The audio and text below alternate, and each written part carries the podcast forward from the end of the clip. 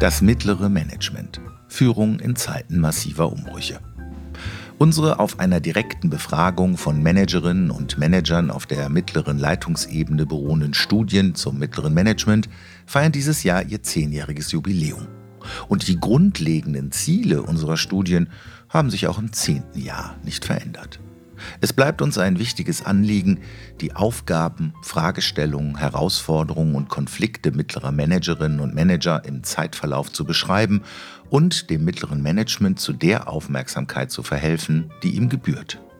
Denn während unternehmensseitig der Mittelstand in Deutschland als Rückgrat der deutschen Wirtschaft höchste Reputation genießt, wird das mittlere Management als personale Gruppe noch immer eher mit Mittelmaß assoziiert. Doch diese Betrachtung entspricht nicht der Wirklichkeit. Unsere Studien legen nahe, dass die Fähigkeiten der mittleren Managerinnen und Manager in einer volatilen, komplexen und mehrdeutigen Welt die richtigen Entscheidungen im Sinne eines menschenrechtlich sorgfältigen und ökologisch nachhaltigen Wirtschaftens zu treffen, von hoher Relevanz sind. Für unseren Podcast haben wir mit dem Leiter der Studie, Professor Dr. Matthias Fifka von der Friedrich-Alexander-Universität Nürnberg-Erlangen gesprochen. Darüber, mit welchen Aufgaben, Fragestellungen, Herausforderungen und Konflikten sich das mittlere Management in Zeiten von massiven Umbrüchen wie beispielsweise Covid-19 oder dem Lieferkettengesetz besonders auseinandersetzt.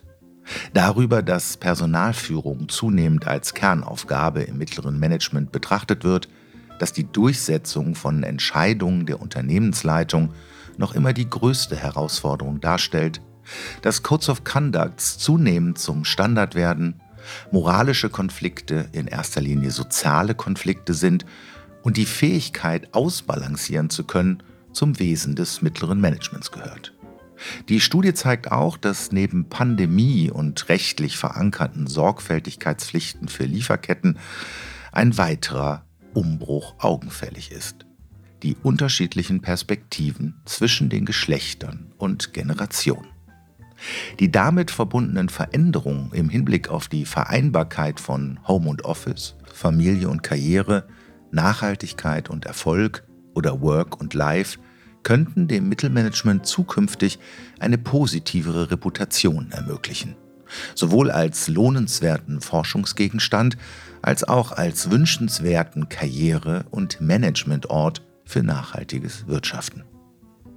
Herausgeber dieser neuen Studie ist nicht mehr allein die Dr. Jürgen Meyer Stiftung, sondern auch ihre Kooperationspartnerin, die Hamburger Stiftung für Wirtschaftsethik.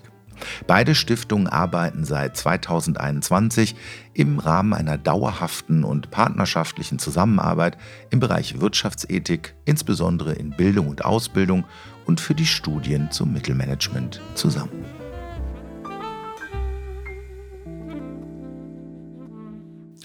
Noch ein kurzer Hinweis, um Irritationen zu vermeiden. Matthias Fifka war so freundlich, mir im Vorfeld unseres Gespräches das Du anzubieten. Ich nahm dankend an, wir verständigten uns aber im Gespräch, das Sie beizubehalten, was Matthias Fifka gut gelang und mir weniger. Den damit einhergehenden Wechsel zwischen Du und Sie bitte ich zu entschuldigen.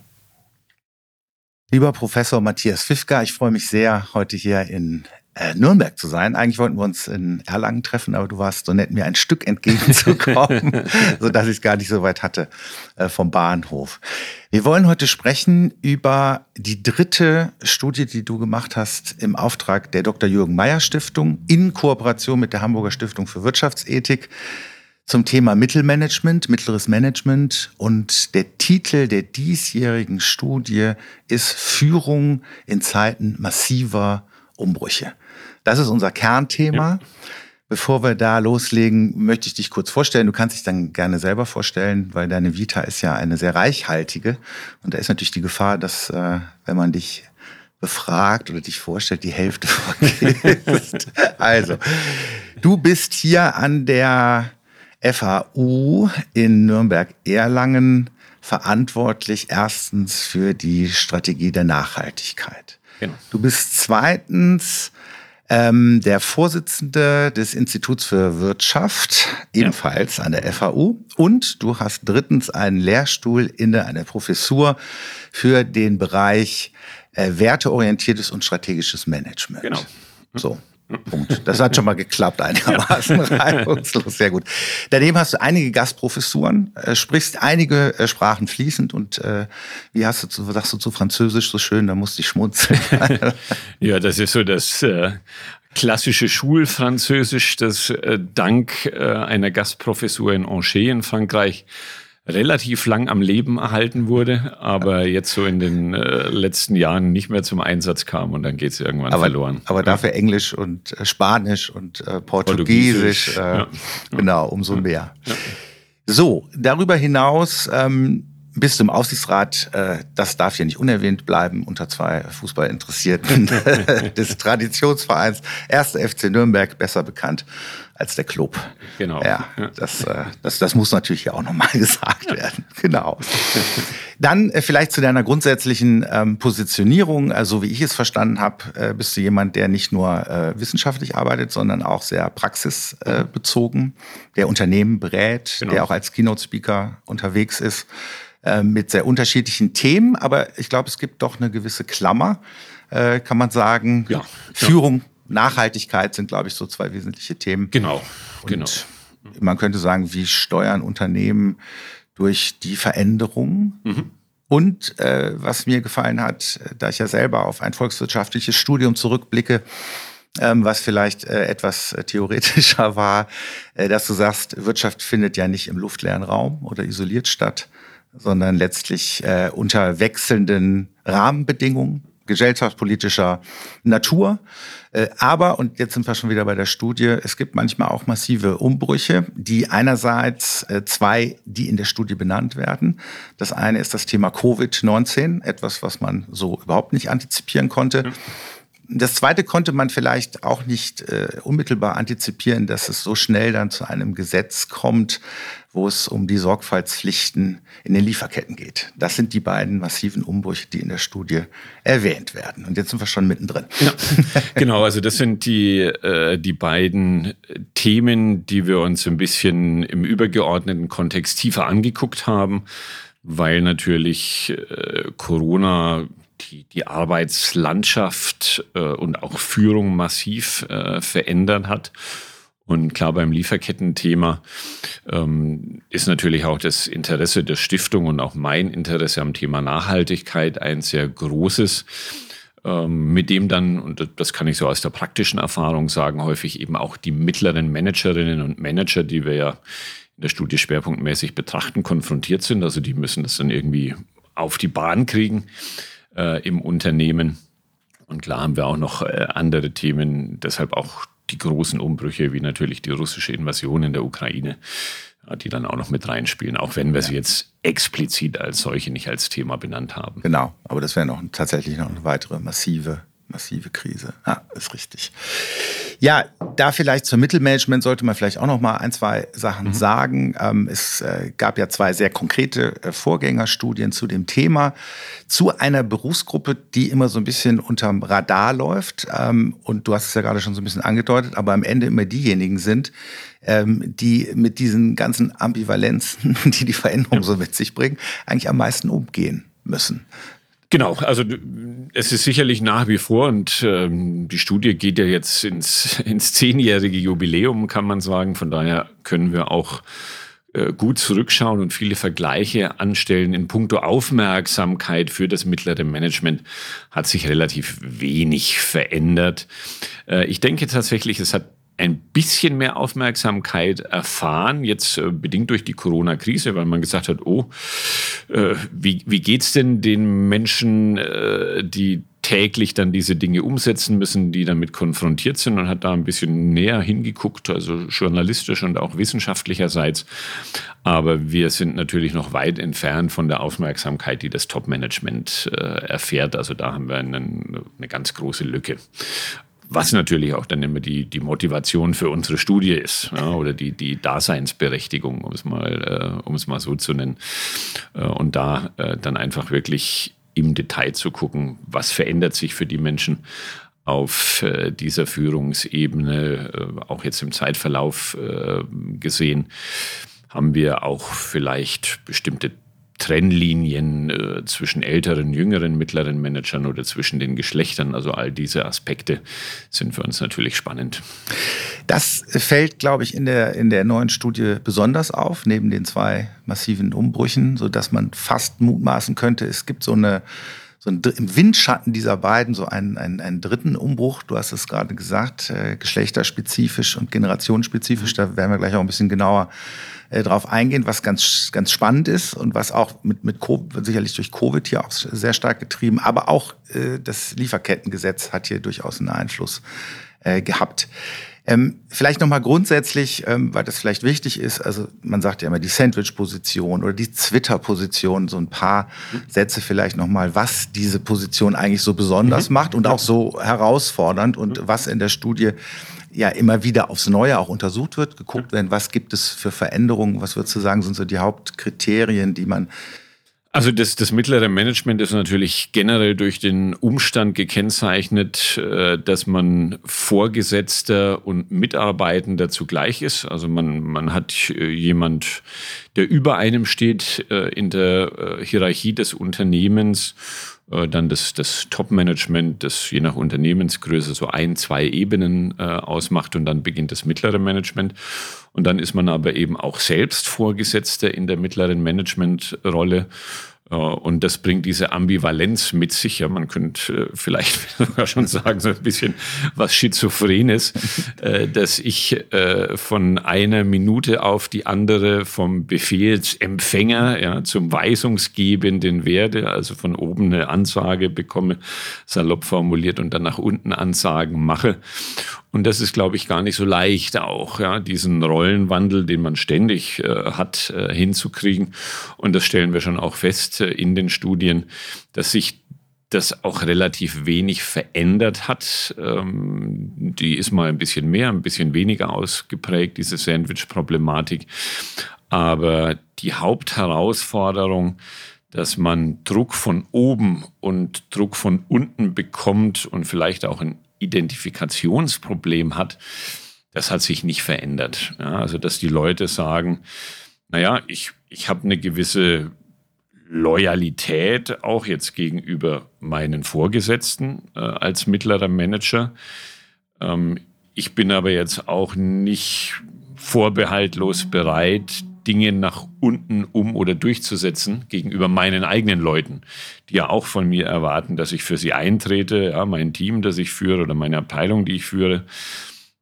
Und, und da den, den Spagat oder die, die Gratwanderung hinzukriegen, das ist in der Tat schwer. Ja. Das scheint ja die Studie auch wieder herzugeben, dass die also die, die, die glaube, die Hauptherausforderung immer noch darin auch gesehen wird, wirklich Unternehmensentscheidungen auch nach unten dann weiter zu delegieren, hinter denen man nicht steht und damit ja auch ein wichtiges Kriterium überhaupt in der Studie benannt, die sogenannten moralischen Konflikte, die man in dieser Position hat, die sich auf verschiedenen Ebenen eigentlich zeigen. Und eins ist genau dieses, ich muss Entscheidungen dann auch konsequent vertreten, obwohl es nicht meine eigenen sind. Genau, das führt, äh, wie Sie sagen, zu Gewissenskonflikten dann auch, äh, weil ich an den großen strategischen Entscheidungen bestenfalls vorbereitend beteiligt war und irgendwelche Informationen zugeliefert habe, aber natürlich die Entscheidung nicht mit getroffen habe äh, und sie dann durchsetzen muss und in vielen Fällen sind das ja dann auch die weniger schönen Entscheidungen, die ich durchsetzen muss. Also gerade wenn wir jetzt an Krisenzeiten denken, in denen in vielen Branchen Personal abgebaut äh, wurde, bedingt durch Covid oder Lieferkettenproblematiken, ja, dann trifft das Top-Management die Entscheidung und sagt, wir müssen 10 Prozent, 15, 20, wie auch immer, beim Personal einsparen. Aber diejenigen, die das dann vermitteln und auch aussprechen müssen, ja, das sind die mittleren Manager, die dann sagen müssen, es tut mir leid, wir müssen uns von dir äh, trennen.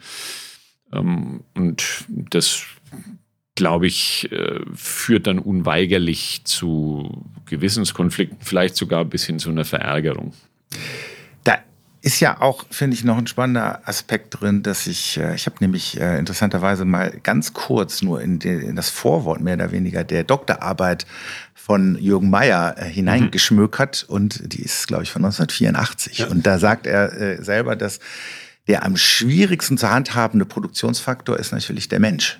Mit all dem, was er so mit sich bringt. Und wenn man das jetzt mit der Studie verknüpft, fand ich ganz interessant, dass man in der Studie lesen kann, dass es schon insgesamt eine Verschiebung gibt, dass immer mehr Mittelmanagerinnen und Manager die Personalführung tatsächlich auch als ihre Hauptaufgabe sehen und so ein bisschen so eine Wegentwicklung ist von diesem klassischen, der beste Fachmann, die beste Fachfrau wird äh, auf eine Führungsposition befördert. Also da sind wir vielleicht dann schon mal einen Schritt weiter. Genau, ähm, da sehen wir glücklicherweise, kann ich jetzt auch so aus der unternehmerischen Praxis sagen, schon einen langsamen Gesinnungswandel zumindest. Äh, früher war es ja tatsächlich so, da hat man geguckt, wer ist der beste Fachexperte aus der Abteilung, ja, wenn es dann die Abteilungsleitung äh, zu besetzen galt. Und den hat man dann äh, befördert oder sie, ohne zu schauen, ist, ist es ein Mensch, der über seine fachliche Qualifikation hinaus auch in der Lage ist, Menschen zu führen oder gar Menschen führen zu wollen. Ja, das ja. ist ja auch nochmal äh, dann eine, eine offene Frage. Und so wurden dann die, die Fachleute, die besten Fachleute zu den äh, Vorgesetzten oder den Abteilungsleitern. Und da denkt man heute schon ein bisschen weiter, äh, auch vor allem in größeren Unternehmen, dass man sagt, okay, der beste Fachmann ist nicht automatisch auch der beste Vorgesetzte. Und wenn man Leute aus einer Fachposition heraus in eine Führungsverantwortung hebt, dass man ihnen dann auch versucht, ein bisschen was noch mitzugeben, also ja. in Form von Trainings und, und Personalführungsseminaren. Ähm, da haben wir schon äh, einen langsamen Gesinnungswandel. So aus deiner äh, Erfahrung sind diese Personalentwicklungsmaßnahmen eigentlich, ähm, wie, wie, viel bringen die, um es mal so ganz konkret auszudrücken? Oder ist es auch sehr wichtig, schon im, im Recruiting eigentlich hinzugucken, wen ich mir da ins Unternehmen hole für solche sensiblen Positionen? Ja, also ja? tatsächlich ähm, ist, ähm, ist das Recruiting die Grundlage. Das ist so eine ganz spannende Frage, in der wir auch äh, oder über die wir auch in der Wissenschaft streiten. Kann man Führung lernen tatsächlich oder ist sie einem auch irgendwo mitgegeben? Äh, ich glaube, es ist beides. Äh, ich denke, es gibt Menschen, so hart es klingen mag, die werden nie gut beim Thema Personalführung, weil sie nicht die richtige Persönlichkeit äh, mitbringen. Es gibt ganz wenige, denen ist das in die Wiege gelegt. Und die meisten bringen eine gewisse Basis mit, die ich aber dann auch fördern kann, ja, durch, durch Trainings und, äh, und Seminare.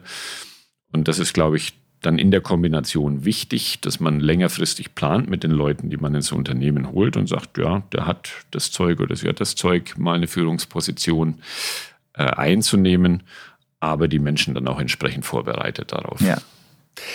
Neben dieser persönlichen äh, Qualifikation gibt es ja, man hat ja dann Führungsleitlinien, es gibt auch Codes of Conduct und Compliance-Richtlinien, die ja so grundsätzlich auch in dieser mhm. Welt, die ähm, oft ja auch äh, Orientierung, also wo Orientierung gestiftet werden muss, weil sie halt sehr volatil ist. Ähm, auch da zeigt die Studie, dass Codes of Conduct beispielsweise immer stärker auch als so eine Art Standard anerkannt sind und als Führungsinstrument auch gewertschätzt werden. Ja. Genau. Also wir haben jetzt äh, festgestellt in der Studie, dass äh, ziemlich genau die Hälfte der Unternehmen, beziehungsweise der Management, muss ich sagen, die wir befragt haben, äh, einen Code of Conduct haben. Da haben wir natürlich ein Gefälle von großen zu kleinen Unternehmen. Bei den großen ist das heute ein gesetztes äh, Instrument. In der Praxis ist dann tatsächlich die spannende Frage, wie gehe ich mit solchen Dingen um, ja, mit, mit Codes of Conduct oder Führungsleitlinien, die Sie angesprochen haben. Ja, lasse ich die einmal unterschreiben von den Leuten und dann ist erledigt. Oder versuche ich tatsächlich auch, die in den Alltag hineinzukriegen, beziehungsweise die Inhalte.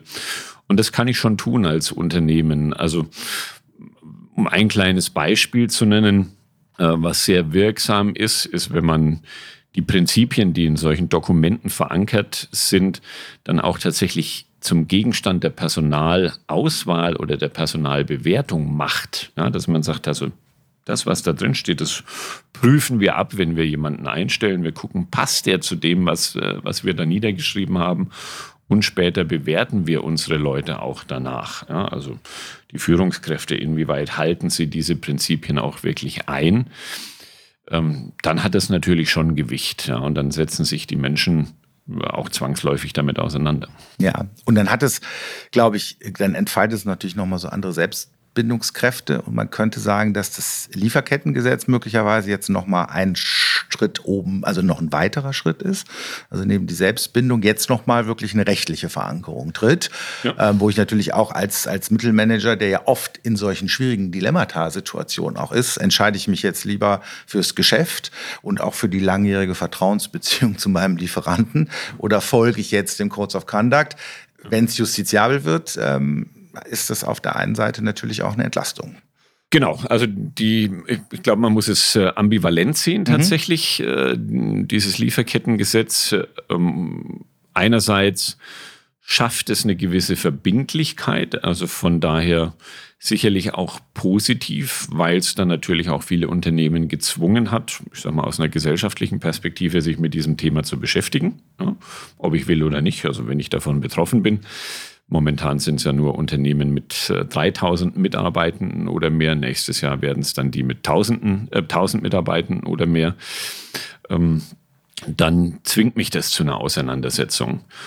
Und äh, klar, sobald ich dann auch rechtliche Sanktionen zu befürchten habe, ja, obwohl ich da schon, wie soll ich sagen, ziemlich schief liegen muss, damit ich mich mit rechtlichen äh, Sanktionen konfrontiert sehe, ist das einfach eine Antriebskraft, ja. äh, die, die da ist. Und das ist das Positive. Im Hinblick auf die Praktikabilität ist dann natürlich immer die Frage, inwieweit ist alles, was da drin steht, auch tatsächlich umsetzbar? Wie viel bürokratischen Aufwand bringt es mit sich? Ja, wenn man jetzt an Unternehmen denkt, äh, großer Konzern wie Siemens, der um die 50.000 Lieferanten hat, ja, die ich da irgendwie abbilden muss ähm, dann ist das wahnsinnig viel Aufwand, der, und so kommen wir zur Studie zurück, im mittleren Management hängen bleibt. Ja, ja. ja. Was sagt die Studie dazu, wie die mittleren Manager das? Ich hatte das Gefühl, dass es schon auch ein Instrumentarium ist, äh, wo man jetzt nicht nur skeptisch ist, sondern wo man auch sagt, das ist schon, schon hilfreich. Ähm, die, die müssen ja sowieso, die sind ja im Grunde genommen immer diejenigen, die dann halt äh, nach Trial and Error gucken müssen, wie es halt funktioniert. Ne? Ja. Und am Ende genau. den Kopf hinhalten, wenn ja. es nicht funktioniert. funktioniert. Ne? Genau. Nee, das ist, das ist, glaube ich, ein, ein wichtiger Punkt, den Sie machen ähm, dass so die, die erste Reaktion häufig ist, oh Gott, Bürokratie, administrativer Aufwand. Aber ich tatsächlich auch viele Unternehmen erlebe, die sagen, wir sind gar nicht so undankbar, dass das jetzt gesetzlich verankert ist, weil jetzt haben wir einen Standard, ja, an den wir uns sozusagen halten äh, müssen oder an dem wir uns orientieren können. Das Thema war ja vorher auch schon auf der Agenda, aber dann stellt man sich immer die Frage, naja, wie viel muss ich machen, wie viel ist angemessen oder hm. mache ich zu viel, mache ich zu wenig? Und sobald ich mal so eine gesetzliche Vorgabe habe, kann ich das gut einordnen. Stellen sich bestimmte Fragen plötzlich genau. nicht mehr. Ja, das ist ja, würde ich auch sagen. Das hat, hat da mit Sicherheit, mit Sicherheit Vorteile an der Stelle. Interessant, jetzt sind wir, äh, wenn wir vielleicht mal so ein bisschen in die Geschlechter- und Generationenthemen reingucken, mhm. Zeigt die Studie ja auch, dass insbesondere jüngere Menschen ja zunehmend Wert auch gerade auf diese ethischen Themen ja. zu legen scheinen. Das, da, das kann man, glaube ich, äh, es wurde in der Studie so schön als moralische Lücke zwischen den Generationen beschrieben. Das ja. zeigt es, glaube ich, in der Überschrift schon ganz ja. schön. Genau, also das, das können wir ganz klar feststellen, wenn wir diese oder als wir diese Dinge abgefragt haben, inwieweit legt man Wert auf soziale, auf ökologische Aspekte, äh, dann äh, steht das bei den jüngeren mittleren Managern höher im Gewicht. Äh, die interessante Frage ist natürlich auch, warum mhm. äh, ist es ähm, so?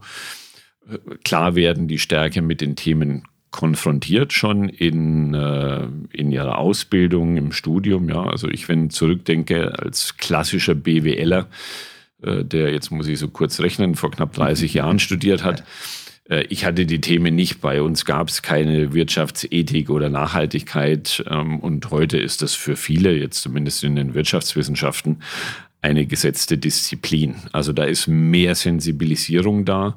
Natürlich leben diese jungen Menschen auch in einer Welt, in der man tagtäglich von Klimawandel und Ressourcenknappheit äh, lesen und hören kann, die von daher auch persönlich betroffener sind, als das ältere Generationen waren. Und um mal die andere Brille aufzusetzen, ich würde jetzt auch nicht sagen, dass die Älteren unter den mittleren Managern äh, sind oder in, äh, etwas in der Art, aber da ist vielleicht auch eine gewisse Ernüchterung eingekehrt ja, über die Jahre oder gar Jahrzehnte, dass man sagt, man hat den Glauben vielleicht an, an solche Themen, insbesondere einen wertschätzenden Umgang, äh, ein wenig verloren. Das ist, genau, das ist ja relativ am Ende der Studie. Das fand ich auch nochmal interessant, dass, dass man natürlich nicht zu schnell dann auch Schlüsse ziehen darf. Das fand ich ganz interessant in dem Zusammenhang, wo es darum ging, dass äh, gerade Ältere sich mehr Vorbild äh, wünschen und mhm. auch mehr Austausch, also interdisziplinären Austausch. Ja. Das fand ich ganz interessant, dass das bei Jüngeren scheinbar nicht so eine große Rolle spielt. Ähm, und äh, der, der, die, die Vorbilderwartung der Älteren das ist ja eigentlich der klassische Satz, so der, der Fisch stinkt oder stinkt eben auch nicht vom Kopf her. Ja. So nach dem Motto, ja gut, also ich kann hier eigentlich machen, was ich will und ich bemühe mich auch, wenn es oben jetzt nicht mitgetragen wird, dann kann ich mich auch auf den Kopf stellen und lachen. Ne? Und das spielt so ein bisschen auf dein... Genau, ja, also ja. Ich, ich, äh, ich denke, das ist ein wichtiger Punkt. Das ist vielleicht so die die Resignation auch, äh, die Sie ansprechen, dass man sagt, ähm, ich, ich habe mir das immer gewünscht, aber es ist nie passiert. Also ja, jetzt ja. aus der Perspektive der Älteren. Ähm, bei den Jüngeren äh, sind es, glaube ich, zwei äh, Dinge. Ähm, einmal ist es so diese Erwartungshaltung, ähm, dass man geschätzt wird, auch gleich von Anfang an. Also ähm, das ist der zweite Punkt, man mit einem sehr großen Selbstbewusstsein ja, da ja. auch auftritt. Das war, glaube ich, früheren Generationen nicht so gegeben. Ja. Äh, so ein bisschen anekdotisch. Ich erlebe das auch im, äh, im Studium, ohne das zu werten. Also ich habe mir früher 20 Mal überlegt, ob ich nach der Vorlesung den Professor anspreche. Und dann musste man schon ein wahnsinnig gutes Thema auf der Pfanne oder eine tolle Frage haben, dass man sich davor getraut hat. Äh, und heute ist das ganz anders, ja. Also da äh, kommen die ähm, und äh, betrachten den Professor so ein bisschen mehr als Dienstleister ja. und, und äh, mit einem sehr großen Selbstbewusstsein ausgestattet. Und ja. das sagen mir auch Menschen im Unternehmen, ja, dass man jetzt da nicht mal ankommt und denkt, naja, ich finde mich jetzt da erstmal langsam zurecht und ordne mich unter, sondern äh, man ist jetzt hier und ja. Also ich kann, also zumindest den ersten Teil kann, kann ich mitgehen, als ich selber noch Student war. da ich kein Prof bin, kann ich den zweiten nicht mitgehen. Aber ich glaube, das ist, das ist ja tatsächlich so ein gesellschaftliches äh, äh, Thema, das Selbstbewusstsein von Jüngeren, was möglicherweise, jetzt sind wir schon wieder auch, auch ja, bleiben ja mittendrin demografischer Wandel. Äh, der Arbeitsmarkt wird ja für gut qualifizierte junge Menschen in Zukunft auch offener stehen, als es in der Vergangenheit war. Das heißt, ein gewisses Selbstbewusstsein ist da durchaus äh, originär mit eingepflanzt. Und äh, spannend ist vor dem Hintergrund, und das war ja auch nochmal ein Thema auch der Studie, so Generation Y, Generation Z, ähm, Freizeit. Freizeit scheint ein wesentlich größer, noch ein wesentlich größerer Wert nochmal zu werden, als das war. Wir haben das Thema Vier-Tage-Woche, wir haben das Thema New Work. Auch das scheint ja darauf einzuzahlen. Und das fand ich dann wiederum spannend vor dem Hintergrund, dass man sagt, vielleicht wird ja dieses mittlere Management auch nochmal ein ganz anderer Ort, auch für die Karriere. Weil da plötzlich Dinge möglich sind und weil man dann zum Beispiel Freizeit und Arbeit besser miteinander verbinden kann. Äh, Home und Office, das wäre ja das Thema, was so ein bisschen aus Corona mhm. rausfällt, besser ja. Familie und Beruf. Also da könnte es sein, dass das mittlere Management so ein bisschen aus dieser Misserfolgsattribuierung vielleicht rauswächst, möglicherweise? Ja, ähm, würde ich, äh, würde ich vorbehaltlos mitgehen, äh, dass so diese Denke, ich muss ganz oben ankommen ähm, und wenn ich nicht ganz oben ankomme, habe ich versagt, die wir auch noch mitbekommen haben, jetzt so meine, meine Generation, Generation Y. Ähm, äh, oder am Anfang zumindest dieser Generation, äh, dass die sich mehr und mehr auflöst, ja, dass man äh, eben nicht mehr sagt, okay, ich muss auf Biegen und Brechen Karriere machen, muss mich da aufarbeiten im Unternehmen und 70 Stunden abreisen jede Woche. Und das kann, wie Sie sagen, das mittlere Management dann vielleicht schon zum Karriereziel machen, dass man sagt, damit bin ich zufrieden, weil es mir die Möglichkeit gibt, äh, weniger zu arbeiten, ähm, damit dann auch Privatleben und Beruf äh, besser zu vereinen, weil auch diese materielle Orientierung in dieser Ausprägung nicht mehr so stark ist wie jetzt bei den Babyboomern oder der, ja. der Generation X, die ja wirklich aufgewachsen sind mit dem Mantra äh, materielles Geld, Erfolg und so weiter. Ja, jetzt haben wir Generationen, die sind im großen Wohlstand aufgewachsen. Da ist dieser Antrieb vielleicht nicht mehr so sehr ausgeprägt. Also da kann das mittlere Management dann unter diesen Rahmen Gesichtspunkten, wenn ich es richtig gestalte, als Unternehmen äh, attraktiver werden. Vielleicht in der Studie wird ja auch deutlich, dass auch das zahlt wieder darauf ein, dass ja gerade Jüngere und auch Frauen ähm, die Pandemie zwar nicht die Pandemie natürlich als solches, aber die Folgen der Pandemie dann für den Arbeitsalltag auch eher als positiv ja. äh, bewerten. Ne? Bei aller, also da sind sich, glaube ich, auch alle relativ einig, es ist erfordert natürlich nochmal eine andere Koordinationsaufgabe, auch in ja. der Führung vor allen Dingen. Dennoch überwiegt so auch da das Positive. Ne? Um Genau, also das ist natürlich dann sehr stark dem Homeoffice äh, geschuldet, äh, mit dem wir uns in Deutschland ja im Vergleich auch zu vielen anderen Ländern insbesondere Skandinavien, sehr schwer getan haben. Ähm, und die Pandemie, ich bezeichne sie in dem Kontext dann immer gerne als, als Katalysator, einfach wahnsinnig viel beschleunigt hat, äh, für was wir anderweitig wahrscheinlich nochmal zehn Jahre gebraucht hätten, was jetzt dann in zwei Jahren passiert ist. Und das gibt natürlich äh, vielen Menschen diese Möglichkeit, ähm, Privat- und Berufsleben besser zu vereinen, weil man eine gewisse Flexibilität auch hat, vielleicht auch weniger Kontrolle, die bei der klassischen Anwesenheit im Büro da ist. Und was für mich sehr spannend war zu sehen, ist, äh, und da geht unsere Studie von anderen äh, tatsächlich oder mit anderen auseinander, ähm, wir haben viele Studien, die gesagt haben, die Pandemie hat klassische Geschlechterrollen wieder betont. Also mhm. die Frauen stärker am Herd und Kinder und die Männer äh, Job.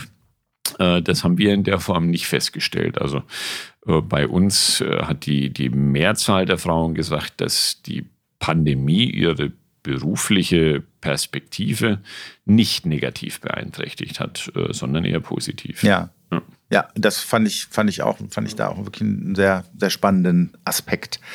Was anderes, was mir dazu eingefallen ist, als ich das so las, dachte ich, es ist ja auch interessant, wenn wir in einer Welt leben, ähm, wo Ambivalenzen immer eine große Rolle spielen, Ambiguitäten eine immer eine große Rolle spielen, Volatilität, dann sind ja auch Menschen gefragt, die mit solchen Faktoren gut umgehen können. Also die, äh, man könnte sagen, so eine sowohl als auch Logik durchaus denken können. Also ich bin zu Hause, ich bin im Office.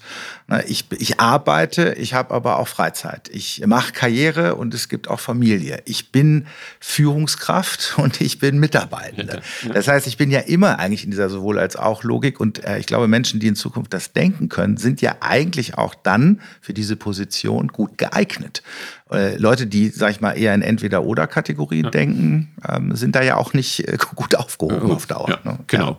Also die, die äh, Ambiguitäten in, in vielerlei Hinsicht haben zugenommen, äh, auch natürlich was Aufgaben betrifft. Ja, ist, ist das Profil heute im mittleren Management sicherlich nicht mehr so scharf, äh, wie es vor 20 Jahren war. Ähm, auch das haben wir festgestellt. Äh, die meisten der Befragten haben gesagt, Komplexität hat in meinem Job zugenommen. Ja, ja, ja äh, auch ein, ganz, auch ein ganz Thema. unterschiedlichen ja. Dimensionen. Also all das, was wir heute häufig auch so als die VUCA-Welt äh, bezeichnen, eine Welt, die wahnsinnig volatil ist, sich schnell verändert, unsicher, komplex äh, und eben voller Ambiguitäten, ähm, die schlägt sich im Mittelmanagement nieder. Und verlangt dann natürlich auch neue Fähigkeiten, wie Sie sagen. Also die, das Talent dann mit diesen Dingen umzugehen und ich kann nicht mehr immer irgendwie die gleiche Schiene fahren, sondern muss mich auch innerhalb sehr kurzer Zeit entlang verschiedener Linien verändern können. Das ist eine wichtige, wichtige Kompetenz. Der Druck ist trotzdem nach wie vor da, ne? das kann man auch sagen. Ne? Also das ist ja. jetzt, genau, also ich, ich, also äh, der ähm, der Druck hat im, im Zeitverlauf, das hat die, die Studie auch gezeigt, die neueste, äh, nicht abgenommen. Ja. ja. der ist äh, von oben wie von unten genauso da. Das ist natürlich sicherlich auch äh, den, den Rahmenbedingungen geschuldet, also dass äh, Corona, die russische Invasion und so weiter, dass die nochmal Druck äh, ja, kreiert ja, ja, haben, auch, ist klar. Ne?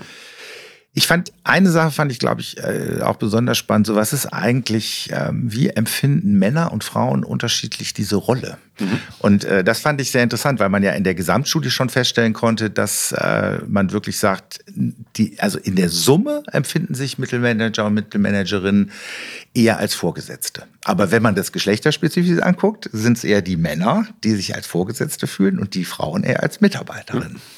Das äh, fand ich auch. Ja, also da, da haben wir vielleicht noch so ganz äh, klassische Geschlechterbilder, ja, die, äh, die sich dann ähm, da niederschlagen, dass sich Männer lieber in der stärkeren Rolle, um sie mal so zu ja, nennen, ja. sehen als ähm, Frauen.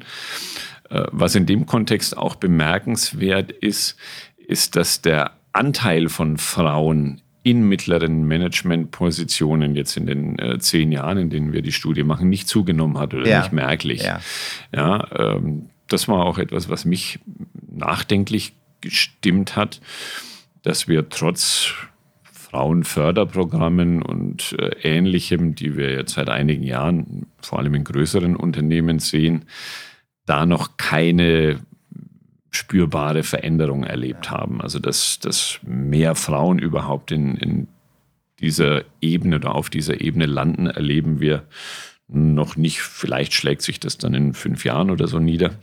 Aber das wird spannend sein zu sehen. Ja. Frauen empfinden sich ja auch, ähm, das fand ich auch interessant, äh, dass sie halt das Gefühl haben, sie müssen mehr Rollen übernehmen. Was ja, ja auch wieder zeigt, dass ich da eine hohe ja. äh, Ausbalancierungsfähigkeit ja. mitbringen muss.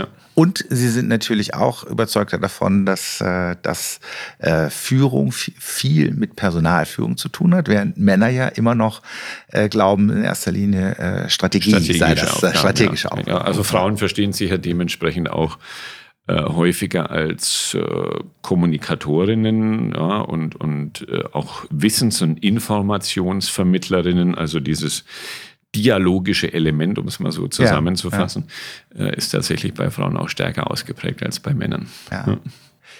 Bei den Herausforderungen fand ich übrigens auch interessant, dass also von den, von den acht großen Herausforderungen, also wie gehe ich mit, wie gehe ich mit Skandalen um, wie gehe ich damit um, dass ich äh, in dieser äh, Twitter-Rolle eben bin mhm. zwischen äh, Leader und Follower und so weiter, dass auch da Männer sich äh, in sieben von acht Herausforderungen mehr herausfordert fühlen, also groß ja. oder sehr, sehr ja. groß herausfordert fühlen, während Frauen eigentlich nur bei dem Thema äh, Skandale, äh, ne, also Unternehmensskandale dann ja im Prinzip, ne, ähm, äh, sich da höher herausfordert fühlen. Ja, also fand, fand, fand, fand, ich auch spannend. Ich muss leider gestehen, ich muss die Erklärung offen offen lassen, weil ja. wir dann nicht weiter gefragt haben, äh, warum werden jetzt bei Männern äh, Herausforderungen als intensiver wahrgenommen als bei den Frauen. Ich habe mich bei der bei der Ausformulierung der Studie dann zu dieser Überschrift die Mimimi-Männer hinreißen lassen, die dann äh, mehr jammern und mehr klagen. Aber das ist vielleicht auch etwas klischeehaft. Aber das, äh, tatsächlich, also äh, als ich das gelesen habe, habe ich auch gedacht, das ist doch wirklich interessant, ähm, dass, dass, dass Männer da irgendwie an der Stelle sensibler ähm, sind. Und wo wir gerade bei Klischees oder Nicht-Klischees sind, auch das fand ich äh, hochinteressant, äh, dass äh, also Frauen sich gerechter bezahlt fühlen als Männer. Ja. Also das äh, widerspricht ja jetzt eigentlich dem doch viel diskutierten Gender Pay Gap eigentlich an der Stelle. Ja, ich meine, da glaube ich, muss man tatsächlich tief in die Gesellschaft äh, hineinschauen und die Art und Weise, wie wir aufwachsen, wie wir sozialisiert werden, dass dieser hm, Leistungsgedanke, beziehungsweise ich muss anders sagen, die, die Honorierung für vermeintliche Leistung bei Männern noch stärker ausgeprägt ist. Ich hatte da letzthin ein, äh, ein interessantes Gespräch mit einem sehr erfahrenen Manager, äh, der rückschauend zu mir gesagt hat, ähm, wenn Männer zu mir gekommen sind, um mit mir jetzt zu sprechen in einem persönlichen Termin, dann wollten die in 50 Prozent der Fälle eine Gehaltserhöhung. Mhm. Ja, wenn Frauen zu mir gekommen sind, dann wollen die nur in einem von zehn Fällen eine Gehaltserhöhung. Ja. ja. ja. Also und das, das, kann nach meinem Dafürhalten, kann das nur eigentlich so ein, ja, ein gesamtgesellschaftliches äh, Konstrukt sein, wie wir aufwachsen, wie wir sozialisiert werden, dann auch im, am Anfang der Karriere. Ähm, das ist für mich die einzig mögliche ja. Ursache. Ja, ja. Ja, das scheint eine sehr hohe soziologische Komponente ja, und auch genau, eine Frage des genau. Selbstbewusstseins oder wofür stehe ich ja. da ein. Also ja. zumindest, das ist ja ein sehr schönes Beispiel. Ja, also die, die Quote, also neben der, der Frauenführungsquote wäre dann die Quote auch zu erhöhen, dass man ab und zu auch mal mal sagt, hier, ich ja, möchte ich gerne würde mehr, auch gerne, ich bin da, genau. Da, äh, tun sich äh, Frauen, obwohl sie in vielen Fällen wahrscheinlich besser performen, äh, als Männer deutlich schwerer. Ja. Das Thema ähm, Richtlinien hatten wir ja schon kurz auf Conduct. Auch da kann man sehen, dass Frauen das sehr stark auch als, als Führungsinstrument begreifen und äh, auch stärker als Männer tatsächlich. Und äh, dass es ihnen auch wichtig ist, da halt auch wirklich diese ganzen Fortbildungsmaßnahmen, ob es Trainings sind, ob es äh, Whistleblower, ähm, äh, Etablierung von Whistleblower-Mechanismen ist und so, dass auch da äh, plus Partizipation, mhm. auch das natürlich äh, interessant, dass ich die Leute dann auch wirklich zu, ja, also eben dann auch zu den zu Beteiligten mache und nicht nur zum Betroffenen. Ja. Auch das ja. zeigt sich hier auch deutlich und auch Frauen da wieder ja. ein bisschen die Nase vorn. Ne? Ja, ähm, das glaube ich passt ins Gesamtbild, ne, dass, äh, dass da vielleicht auch mehr Veränderungsbereitschaft da ist und damit verbunden vielleicht auch weniger die Überzeugung, schon alles zu können, ja, mit der Männer vielleicht leichter antreten und sagen, ja, ich bin doch gut, brauche ich doch nicht mehr, kann ich ja. alles. Ja, und dementsprechend natürlich dann auch offensiver mit Forderungen nach mehr Gehalt oder einer neuen Position umgehen. Ja, ja, ja absolut.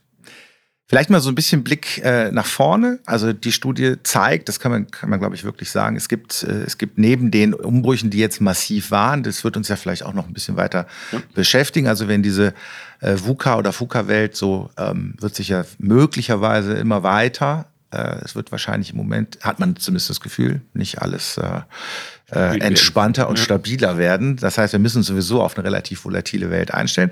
Die Arbeitswelt allerdings zeigt eben, ähm, wir werden da, ne, da wird eine neue Generation nachwachsen. Wir werden abwarten müssen, das äh, haben Sie auch gerade gesagt ob das auch normale Abnutzungseffekte sind, ob dann Enttäuschung mit dem Alter dann in den Generationen ebenso zunimmt. Ja.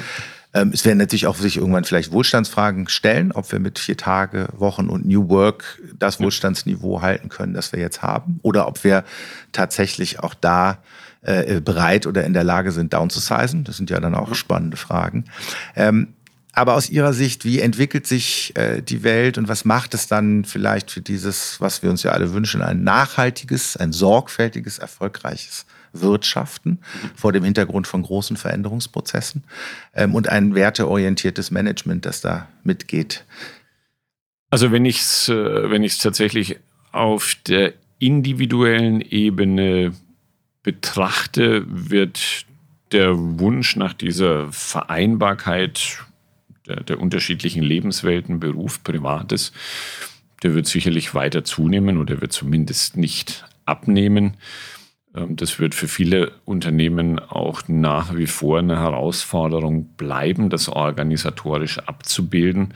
Also dass die jungen Generationen sagen, ich will sehr flexibel arbeiten im Hinblick auf Zeit, im Hinblick auf äh, Ort, äh, an dem ich arbeite. Das muss ich dann natürlich auch erstmal organisiert kriegen. Es wird aber Unternehmen, wenn sie denn gute Leute gewinnen wollen, gar nichts anderes übrig bleiben, ja, als, äh, als sich darauf einzustellen. Das ist auch immer ganz spannend, wenn man so mit gestandenen Managern spricht, die dann sagen, die ziehe ich mir schon ran, ja, die lernen hier schon Disziplin und Ordnung ja. und äh, so nach dem Motto, äh, wo ich mir dann immer denke, ähm, Generationen umzuerziehen hat noch nie gut funktioniert, ja, äh, wenn man wenn man zurückschaut. Also da das wird man abbilden müssen ähm, auf der übergeordneten Ebene die Frage, inwieweit sind wir als Gesellschaft äh, oder als ja, Wirtschaft äh, in der Lage, nachhaltige Aspekte in unser Handeln aufzunehmen, egal ob jetzt als Konsument oder als Unternehmen. Da bin ich tatsächlich skeptischer, ähm, weil ich da wenig Veränderungsbereitschaft sehe. Ich glaube, da sind wir tatsächlich nur dann in der Lage, uns zu verändern, wenn es wirklich weh tut. Mhm. Also wenn ich momentan so in die Welt gucke, wir wissen eigentlich, dass da viele Dinge jetzt immer schneller kommen, die unschön sind, ob das Extremwetterereignisse sind, ob das äh, die Knappheit von Ressourcen äh, ist. Also wir wissen das, ja, und wir, es ist auch wissenschaftlich belegt, ähm, dass, dass diese Phänomene intensiver werden, aber wir gehen noch relativ lax äh, damit um, weil es uns halt im Hier und Jetzt noch nicht so richtig hart trifft. Und ich glaube, da kommt die große Veränderungsbereitschaft erst dann, wenn sie erzwungen wird. Ja. Das heißt, wir haben, es, es ja, ich glaube auch, es gibt bestimmte Dinge, die schon auf dem Weg sind. Also man sieht es ja auch, also, der, also ich meine, der Konsumentendruck auch von der jüngeren Generation ist ja schon viel stärker als früher. Und ich glaube, also nur mit Feigenblatt wird es auf Dauer auch schwierig. Und da spielt das Lieferkettengesetz vielleicht tatsächlich nochmal eine Rolle. Auch das Thema hatten wir ja, ja. dass wir dann, glaube ich, tatsächlich härte Regulierungen brauchen, wenn Unternehmen nicht in der Lage sind, mit Selbstbindungskräften den ja, ja eigentlich als vernünftig anerkannten Weg auch zu gehen. Ne? Aber ja. Einsicht ist nicht immer Besserung. Ne? Genau. Also das, das lässt sich auch sehr klar äh, belegen. Das ist jetzt nicht so, dass der Gesetzgeber, sei es in Berlin oder in Brüssel, da ja immer gleich den Holzhammer rausholt, ja, sondern äh, tatsächlich oft der Versuch da ist und der Hinweis, liebe Unternehmen, äh, bitte bildet das auf freiwilliger Basis ab. Ja, ähm, man, man will ja jetzt da nicht auch immer gleich mit einem Gesetz um die Ecke kommen. Aber wenn man dann eben feststellt, okay, die Unternehmen aus freiem Antrieb äh, agieren nicht so, wie sie denn vielleicht sollten und, und äh, gehen auf solche Dinge freiwillig ein, proaktiv ein, dann sagt der Gesetzgeber, okay, dann haben wir jetzt auch die Legitimation, ja. Ja, da mal die Daumenschrauben anzuziehen. Äh, dann wird natürlich oft gejammert und über viel Bürokratie äh, geklagt. Äh, aber es hat in vielen Fällen auch seine Berechtigung. Ne? Die Schwierigkeit ist immer das Maß zu finden, dann wie viel Regulierung ist angemessen und notwendig. Aber der Impuls muss häufig so erst gesetzt werden. Auch das sieht man übrigens ja in der Studie, wenn man sich die moralischen Konflikte anguckt. Also die Frage, wann muss ich mich gegen die oder mit äh, gegen die eigenen Wertvorstellungen entscheiden? Das Unternehmen hat jetzt andere oder die Vorgesetzten haben jetzt andere. Da sieht man, dass es ja da meistens auch eher um ökonomische äh, Faktoren oder um äh, personale Beziehungsfaktoren geht ja. äh, und auch nachhaltige Kriterien da eher nachrangig sind. Ja. Von Frauen wieder etwas höher bewertet als von ja. Männern, aber insgesamt sieht man auch hier ähm, ich habe das mal so flapsig gesagt, also erst kommt die Freundschaft und das Fressen und dann kommt nach wie vor die Moral. Ne? Ja. genau, also die, äh, die ökonomische Dimension, das ist nach wie vor die oberste Prämisse äh, im, im Unternehmen. Das ist, würde ich jetzt sagen, vielleicht auch nicht grundsätzlich verkehrt. Ich meine, es sind nun mal in der freien Marktwirtschaft gewinnorientierte Akteure.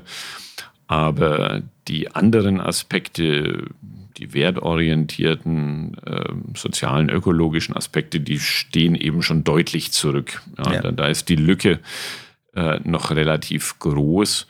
Und was ich auch immer ein wenig schade oder fast befremdlich finde, ist, dass das immer noch als Gegenpole äh, betrachtet mhm. wird. Also das, was gut ist für den wirtschaftlichen Erfolg, ist automatisch schlecht für Ökologie und Soziales.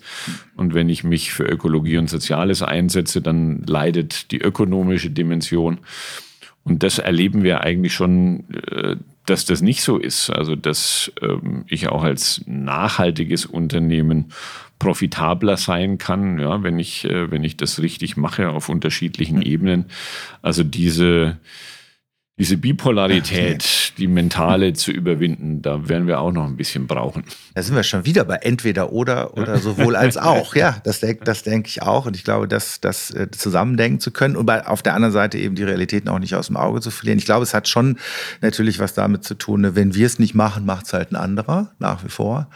Ja. Ne? Und das Zweite ist natürlich, solange es möglich ist, äh, Kosten zu externalisieren, ähm, wird man es halt auch machen. Also trotz besserer Einsicht, dass es dann ja. den zukünftigen Generationen äh, und uns vielleicht auch und Menschen ja heute schon alles andere als äh, gut tut. Das muss man auch sagen.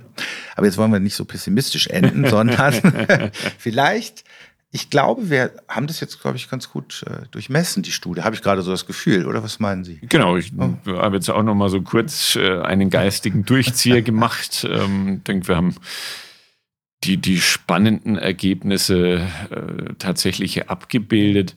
So eine interessante ähm, Beobachtung noch in, in der, im generationalen Kontext. Äh, wir haben tatsächlich auch festgestellt, dass die mittleren Managerinnen und Manager, das ist natürlich auch dem demografischen Wandel geschuldet, aber da kann man es wunderbar ablesen, immer älter werden.